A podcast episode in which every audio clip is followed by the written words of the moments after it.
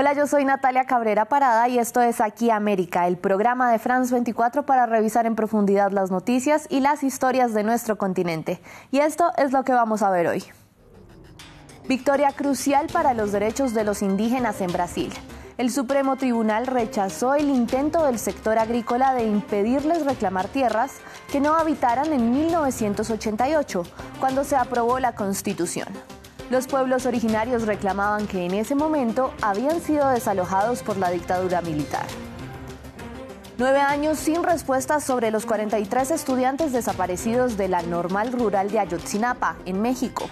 El último informe del grupo encargado de investigar el caso concluyó que el ejército no solo participó activamente en la desaparición de los jóvenes, sino que está poniendo obstáculos para que se pueda acceder a la información clave para descifrar el caso y los dominicanos sienten la presión de la decisión del presidente Luis Abinader de cerrar la frontera con Haití. La medida que tomó en rechazo al desvío de un río impacta a los comerciantes. Les contamos más del conflicto histórico. Y vamos de inmediato a Brasil para nuestra historia principal. Hay júbilo entre las comunidades indígenas del gigante suramericano porque el Supremo Tribunal falló a su favor y en contra del lobby agrícola, que reclamaba establecer un límite temporal a los reclamos por territorios ancestrales. Puntualmente, los productores agropecuarios y ganaderos pretendían que los indígenas no pudieran reclamar tierras en las que no estuvieran viviendo cuando se promulgó la Constitución en octubre de 1988. Los pueblos nativos argumentaban que en ese momento habían sido desplazados por la dictadura militar. Así recibieron la noticia. Logramos superar este asunto de una vez por todas. La Corte Suprema reconoció el derecho de los indígenas y los pueblos originarios, algo que hemos estado pidiendo durante años. Los indígenas son los verdaderos dueños de estas tierras.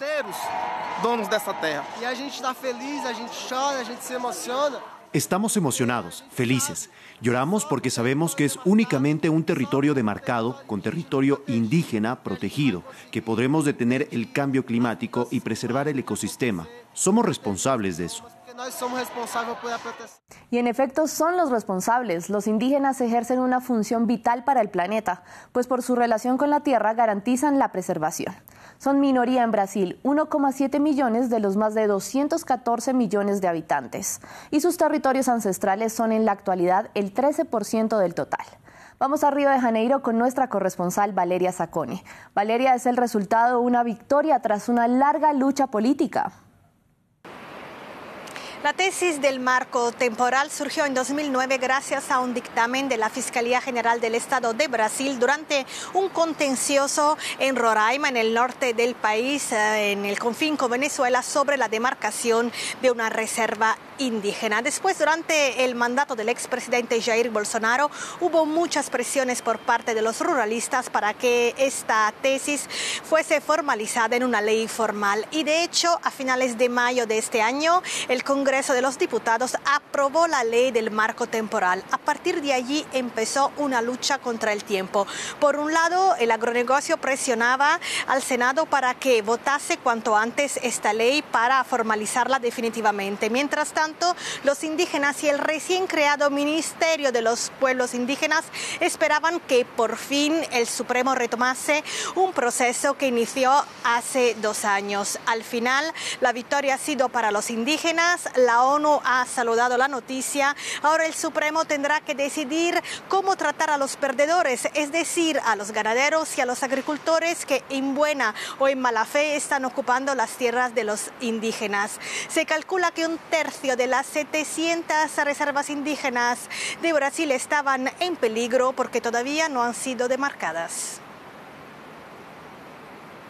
Cambiamos de tema y nos vamos a México, donde se cumplen nueve años de la desaparición de los estudiantes de Ayotzinapa.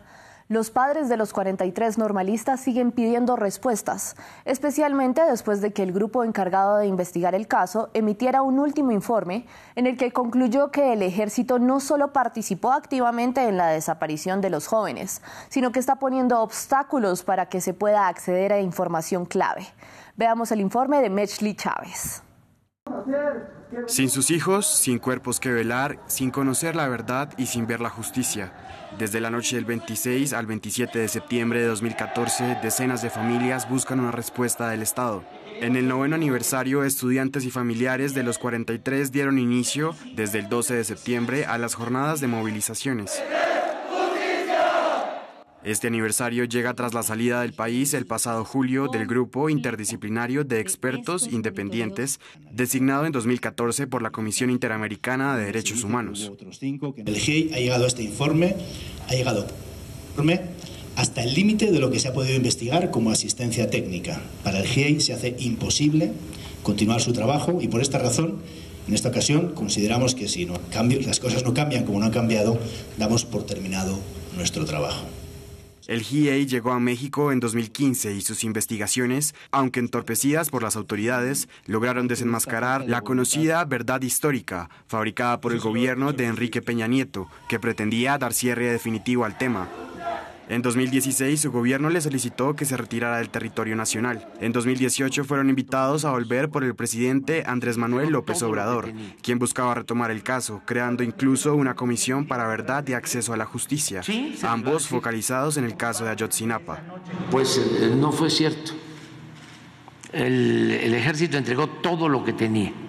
Nosotros lo que le estamos diciendo es que no, que eh, hay información faltante que si bien es cierto se abrieron esos archivos y se entregó esa información es parcial, falta mucho todavía que completar esa información.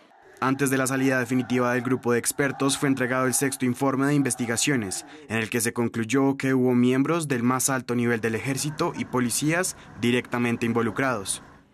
El informe también denuncia que numerosos testigos claves han fallecido o han sido asesinados desde el inicio de las investigaciones y que el Estado, al obstaculizar el acceso a la justicia, se ha convertido en perpetrador del crimen. Comerciantes y productores del noreste de República Dominicana optaron por regalar sus productos antes de perderlos por el cierre de la frontera con Haití. La disputa entre ambos países fue generada por la construcción de un canal de riego en el fronterizo río Masacre y está generando un éxodo de cientos de haitianos y un golpe a la economía binacional. Jorge Hurtado con el reporte. Pérdidas millonarias. El comerciante Tomás Liberato hoy no venderá sus gallinas. Decidió regalarlas a sus vecinos porque el cierre de la frontera entre Dominicana y Haití lo dejó sin compradores.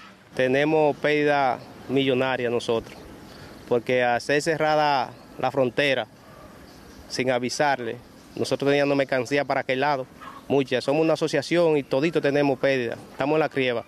Ahí quedaban unas 200 y pico de gallinas, ya se han muerto ciento y algo.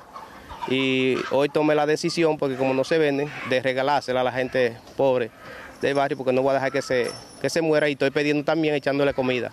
Tomás, al igual que cientos de dominicanos, dependen del comercio en el mercado binacional de Dajabón, la ciudad fronteriza donde cada semana al menos 20.000 haitianos atraviesan la puerta en el puente internacional para comprar productos y revenderlos en Haití. Imagínense, aquí en la frontera solamente se vive de ese mercado. tendremos que hasta emigrar de aquí porque no nos vamos a dejar de morir aquí. Uno vive del mercado. La, la mayoría de la gente, el 80 o el 90% vivamos todito de eso pero la puerta fronteriza ahora solo se abre para dar paso a cientos de haitianos que abandonan Dominicana tras las medidas tomadas por el gobierno de Luis Abinader. Bueno, pero tú sabes, yo vendiendo ahora no puedo vender nada, por eso yo se va para mi casa.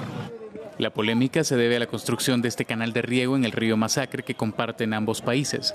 La construcción pretende llevar agua al lado haitiano con el fin de aliviar una sequía que afecta a la comunidad conocida como Juana Méndez. Aunque el gobierno de Haití argumenta que se trata de un proyecto privado de agricultores locales, Santo Domingo considera que esta construcción viola los acuerdos existentes. Es una provocación, por lo que cerró todas sus fronteras con Haití. Pero no es la única construcción polémica en la frontera. El muro fronterizo que construye República Dominicana también ha estado envuelto en la controversia desde que se anunció en marzo de 2021. El río Masacre, nombrado así por una antigua disputa colonial entre España y Francia, ha sido testigo de conflictos históricos entre ambos países, incluida la masacre de haitianos en 1937 por orden del dictador Rafael Trujillo. En Venezuela, el gobierno anunció que retomó el control de la cárcel de Tocorón, desde donde operaba la banda criminal Tren de Aragua. 11.000 uniformados fueron necesarios para desmantelar la base de los delincuentes, en un operativo que según las autoridades fue todo un éxito, pero que organizaciones defensoras de los derechos humanos denuncian que se llevó a cabo a través de una negociación. Veamos más en el siguiente informe. El Tren de Aragua es la banda criminal más grande y poderosa de Venezuela. pero tiene presencia también en Colombia, Ecuador, Perú, Bolivia, Chile, Brasil y Costa Rica. Sus alrededores de 4.000 miembros se dedican a la extradición ilegal de minerales, al narcotráfico y al tráfico de armas, así como al robo, secuestro y trata de personas. Según la ONG Inside Crime, su accionar en este último delito multiplicó la migración de venezolanos a otros países de la región. La banda nació en 2005, a partir del sindicato de obreros que trabajaban en la construcción de un tren que uniría a los estados de Aragua y Carabobo. De ahí su nombre. El sindicato comenzó sobornando por la asignación de puestos de trabajo y extorsionaba a contratistas a cambio de seguridad.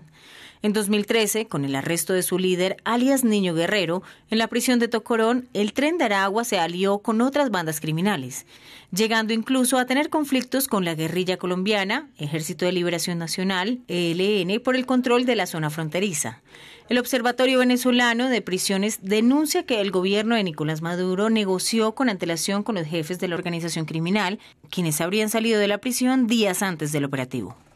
Y para el cierre vamos a California, donde una cabra surfea. Se llama chupacabra y va de pie en la parte frontal de la tabla. Acompaña así a los turistas en sus primeras lecciones de surf. Su dueño, Dana McGregor, es conocido en California como el Goat Father, un juego de palabras con el Godfather, el padrino, que traduce literalmente el padre de la cabra asegura que Chupacabra surfea mejor que él cuando empezó. Gracias por acompañarme en esta emisión de Aquí América. En la producción estuvo Diana Rodríguez. Por favor, envíenme sus comentarios en redes sociales a la dirección que ven en su pantalla. Y pueden ver nuevamente este programa y los anteriores en la página web france24.com. Sigan en sintonía.